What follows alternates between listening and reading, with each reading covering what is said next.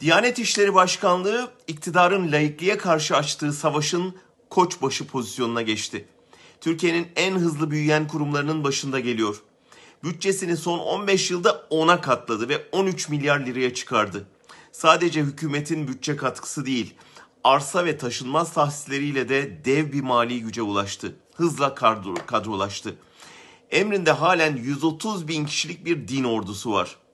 Diyanet İşleri Başkanı'nın protokoldeki yeri de değişti. 28 sıra birden yükseldi ve Genelkurmay Başkanı'nın önüne geçti. YÖK Başkanı'yla neredeyse eşit konuma erişti. Diyanet İşleri Başkanı Ali Erbaş, dinin kamusal alana ve siyasete hükmetme ihtirasının sözcüsü gibi faaliyet gösteriyor. Diyaneti camiden çıkarıp her alana yaydı. Kendisini cübbesiyle bir gün adli yıl açılış töreninde, bir başka gün bir askeri üst bölgesinde veya üniversitede konferansta görüyoruz. Gün oluyor Avrasya Fetva Meclisi toplantısında dış politikaya ilişkin görüş bildiriyor. Bir gün faizi, ertesi gün eşcinselliği ilan etliyor. 30 Ağustos'u Atatürk'ü anmadan kutluyor.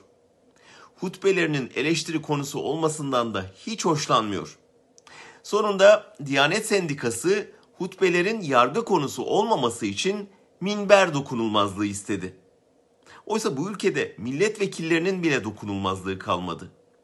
Meclis kürsüsüne çıkanın dokunulmazlığı olmayacak ama cami minberine çıkana dokunulamayacak. Bunun adı da laik demokrasi olacak. Kim inanır buna? Ali Erbaş adli yıl açılış törenine katılmasına yönelik eleştirileri yanıtlarken inanç yargıya yansımasın istiyorlar demişti. Evet, tam da bunu istiyoruz. Laikliğin 100 yıllık mücadelesinin amacı da buydu. Türkiye'nin tüm eksiklerine rağmen bugün İslam dünyasının en gelişmiş demokrasisi olmasının sırrı da.